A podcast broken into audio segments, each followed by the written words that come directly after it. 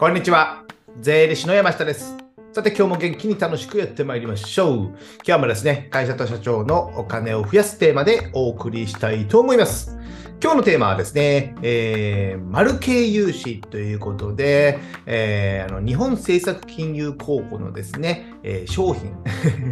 融資の商品のサービスをご紹介したいと思います。これね、やっぱね、えー意外とね、皆さんご存知じゃなくてですね、なんでか知らないんですけども、あの、日本政策金融公庫の、まあ、いか、公庫と言いますけども、公庫さんの営業のね、担当者さんもね、えー紹介してくれないんですよ、あんまり。それはなんでか、ちょっとよく理由はわからないんですけども、まあ、後でおいおいね、ちょっとこの中で解説したいなと思います。では、早速中身に入っていきましょう。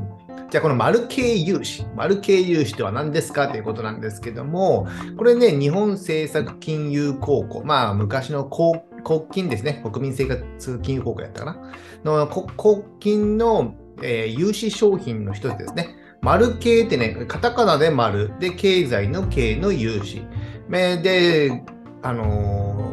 本当の名前っていうんですかね、小規模事業者、えー経営改善資金、まあ、経営改善資金なんですよね。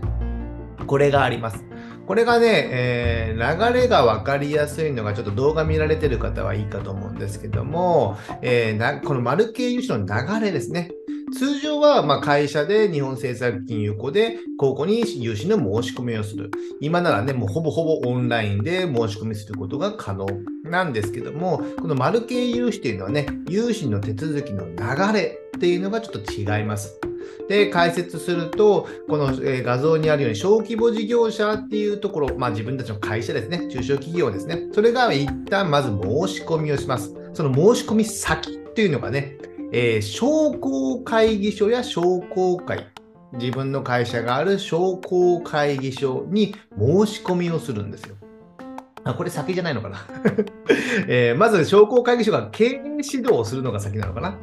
えー中小企業に対して商工会議所が経営指導をして、で、えー経営改善を図るために、えーこの丸系融資を申し込むという申し込みを商工会議所にする。日本政策金融高校ではないですよね。で、ここの商工会議所で審査があるんですよ。聞く話によると、うちの福岡のね、えー福岡の商工会議所であれば、毎月1回ぐらいこの審査、審査会みたいなのがあって、で、この会社は、えー日本政策金融高校、まあ、丸系融資を使える会社に値するかどうかっていうのが審査がある。で、推薦される。なので、この推薦にまず通らなきゃいけないんですよね。ねここ一つのハードルがあるってことなんですよ。通常は公庫が審査するだけなんですけども、商工会議所が審査して推薦をして推薦状をもらうみたいなイメージですね。で、この推薦状をもらって、えーこれ直接だからどっちだったかちょっと忘れましたけども、商工会議所経由で申し込むのか、えー日本政策金融公庫にその推薦状をもらって申し込むのか、融資の申し込みをするみたいな感じになって、最終的に融資が降りたら、えー公庫から借りれますよという流れなので、このね、えー一つ間に商工会議所が挟む、この融資が丸系融資ってことなんですよ。これだけね、ちょっと十分ご注意ください。なので、一つハードルが増えるってことですね。で、この丸系融資の概要としてはですね、融資金額はま最大2000万まで、2000万までで、返済期間は運転資金は7年、設備資金は10年ありますよ、みたいな。で、この間ね、1年とか2年の据え置き期間もあるってことですね。据え置き期間っていうのは、え元本を返さなくて良い期間。まあ、コロナ融資とかでよくわかりましたよね。で、据え置き期間もあって、で、金利がですね、ここが安くてですね、金利が1.15、これ、令和4年、えー11月現在なんですけども、これね、金利がね、えー特別利率 F っていうのになってまして、今は、えー利率1.15ですね。でね、このね、普通のね、担保を不要とする融資の公庫の場合は、基準利率っていうのは2%から3.05%、今の現在だったらですね。ですので、まあ、約半分ぐらい、半分から半分以下ぐらいになるので、やっぱ金利の安さっていうのはね、かなりメリットかなと思います。で、最,、えー最後は担保や保証人も不要ってことですね。じゃあこれね、えー、マル経由種を使える会社っていうのはどんな会社かというとですね、えー、小さな会社。大きな会社は使えなくて、まあ、中小企業で従業員が20人以下。でね、えー、商業やサービス業、え、であれば5人以下とかなんで、結構ほんと小さい小売店とか美容室とか、まあ、サービス業、税理士事務所でもそうですし、そういったね、サービス業とかで5人以下の会社になるので、これは法人個人問わずですね。ですので、ちょっとでもオーバーすれば該当しない可能性もある。まその辺はね、商工会議所はね、えー、ちょこちょこよってやってくれるかもしれませんけども、まあ基本的には小さな会社、中小企業であればね、10人以下の会社とかがほとんどかと思いますので、まあまあ該当するのかなと思ってます。対象対象となるのはね、小さな会社ってことです。じゃ続いて、要件ですね。要件、ここがね、一番大事ですね。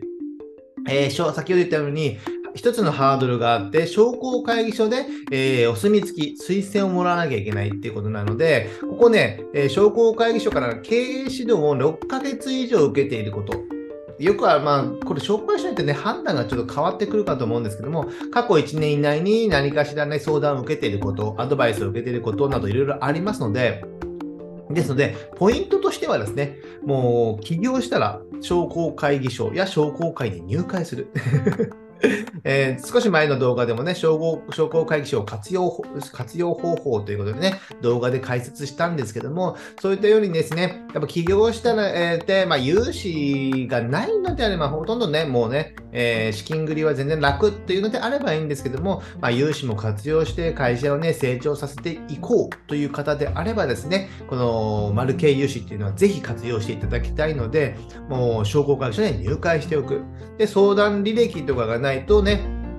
じゃあ今商工会議所に相談に行って、今から6ヶ月以上経たないと、えー、推薦もしてもらえない。ね、土台にも上がらないっていうことになりますので、これをね、えー、先を考えて 今いらなくても将来いるかもしれないというのであれば、そういう可能性が少しでもあるのであれば、入会しておく。で、会費って言っても年間、法人で1万5000円ぐらいですかね最、最低の金額ですね。ぐらいなので、そんな負担が大きいわけではないので、僕はね、この商工会議所に入っておくのはお勧めしております。なので、ポイントはね、えー、要件が、えー、経営指導を受けておかなきゃいけないので、商工会議所には入っておきましょうということです。で、あとね、ポイントとしてはですね、まあ、金利が低くて、もう担保もなくて、えー、代表者保証も不要ということでね、先日ね、代表者保証の怖さということでですね、ニュース解説をしたんですけども、やっぱね、代表者の個人の資産を守れる。なので、代表者保証がいらないってことは、万が一、例えばね、この丸経由で2000万借りて、で、そのね、やってる事業が失敗してもお金ありませんと。ね、法人で借りてですね。でもね、代表者保証がいらないので、その2000万円は、えー、個人で返す義務っていうのはないんですよ。ない。まあ、法人で借りてるからですね。人格が違うので。法人と個人とね。ですので、代表者保証といらないっていうのがね、やっぱね、え、枕を高くして寝れるのかなと思いますので、この辺ね、やっぱね、え、代表者保証は、通常ね、高校の融資であっても代表者保証を取ることも多いです。基本的には多いです。でも、マル系融資とかがあったらね、金利は低くて、えー、代表者保証もいらない。で、通常の今、高校の融資で代表者保証を不要とするとね、金利がね、0.1%とかね、プラスね、されるんですよ。大同じような商品、融資商品であっても、代表者保証を不要とするためには、まあ、審査もあって、プラス、えー、金利が上乗せされるんですよ。でも、マル系融資の場合って、金利は他の金利よりも半分以上安く、ね、低く。安いって言っちゃいけないかな 低く。で、代表者保証を原則不要。もうほとんどでいらない。基本いらないっていうことになってますので、ぜひね、え、普通の一般の融資、高校で借りるよりもね、えー、状況が、決算とかの状況が良ければ、そういった会社はね、え、この丸系融資を先に活用するっていうのが大事かなと思います。でね、僕のね、理想のね、えー、融資スタイルというのがありましてですね。なんだ理想の融資スタイルというのがあってですね。まあ、中小企業のね、であればですね、まあ、日本政策金融高校で丸系融資を2000万ぐらい借りると。で、民間の銀行で当座貸し越しみたいな形で運転資金ですね。運転資金を、えー、自分の会社の必要な分だけ借りる。あと民間の銀行でプロパー融資で、この長期ですね。これはね、もうお付き合いで。お付き合いでいくらか借りる。この3つぐらいあるとね、会社潰れないですよ。これが借りれるっていうことは、もう会社が潰れずに、えー、金、お金もね、結構持ってるっていうことになるし、す、えー、べ、て代表者保証もなければ、ね。そしたらですね、代表者の個人資産に、えー、万が一及ぶこともないっていうことになりますので、ぜひね、この、これが目指すわけじゃないんですけど、マル系融資、とかも、えー、こうね、知識をしっかり自分でつけて、で、えー、銀行ととか、えー、まあ、民間の銀行の当座貸し越しとか、日本政策金融とかともにも交渉する。ね、えー、これだけで全然違ってくるんですよ。で、普通に丸経由しなくてに、に、公庫で2000万借りて、それが代表者保証ありますよ。当座貸し越しもつかず、信用保証協会を通して、えー、代表者保証があってお金を借ります。だと、全部個人にね、万が一の時はね、え、危害が及ぶんですよ。それって怖いじゃないですか。事業やってても安心して寝れないですよね。ですので、こういった代表者保証なしで、えー、借り入れの金額もできるだけね、え、当座貸越を使えば少なくなったり、えー、することもできますので、そういったね、当座貸越を活用するっていうのをね、昔の動画解説しておりますので、概要欄にリンク貼っておきますので、こちらも見ていただけたらなと思います。じゃあね、最後まとめとなりまして、えー、小さな会社ね、え従業員20人以下とか、サービス業は5人以下の会社であればですね、ぜひこの丸系融資を活用してください。僕もね、うちの事務所でもね、活用してあるんですけども、えー、税理士法人でね、えー、有限責任じゃなくて無限責任なんですよ。ふざけた話ですよね。無限に責任を負わなきゃいけないっていうことになるので、えー、丸系融資を使ってもね、無限に来るのかもしれない。ここのとこね、よくわからないんですけども、なので僕は使ってないんですよね。昔ね、個人の時使ったんですけども、個人だとね、えー、代表者保証じゃなくて、個人で借りてるので、えー、個人に 返済義務があるので、代表者保証と一緒みたいな感じなので、意味がないということで、うん、使い勝手が悪いなと思ったんですけども、まあね、えー、普通の株式会社とか合同会社であればね、この丸系融資はぜひ使ってください。で、金利も低くて担保もなくて、代表者保証もよ、このトリプルメリットはね、えー、最大限活用すべきです。でね、えー、まだね、商工会議所に入ってない方はね、今すぐ、今すぐにね、えー、商工会議所に入って、いろいろね、相談しておく。ね、1万5000円で相談できる、いろんなものを相談できたら安いじゃないですか。でね、えー、その金利、あの、丸系融資以外でもこういった事業やってますみたいな感じ話したらね、後々ね、いろんな紹介とかご相談がある可能性もある。なんかの講師をしてくださいとかね、セミナーやりませんかとか言われる可能性もあるんですよね。ですので、まあ、その辺の地域のね、つながりっていうのもあっても良いかと思いますので、ぜひね、商工会議所には入会していただけたらなと思います。じゃあ今日はね、えー、丸系融資を活用するっていうテーマでお送りしました。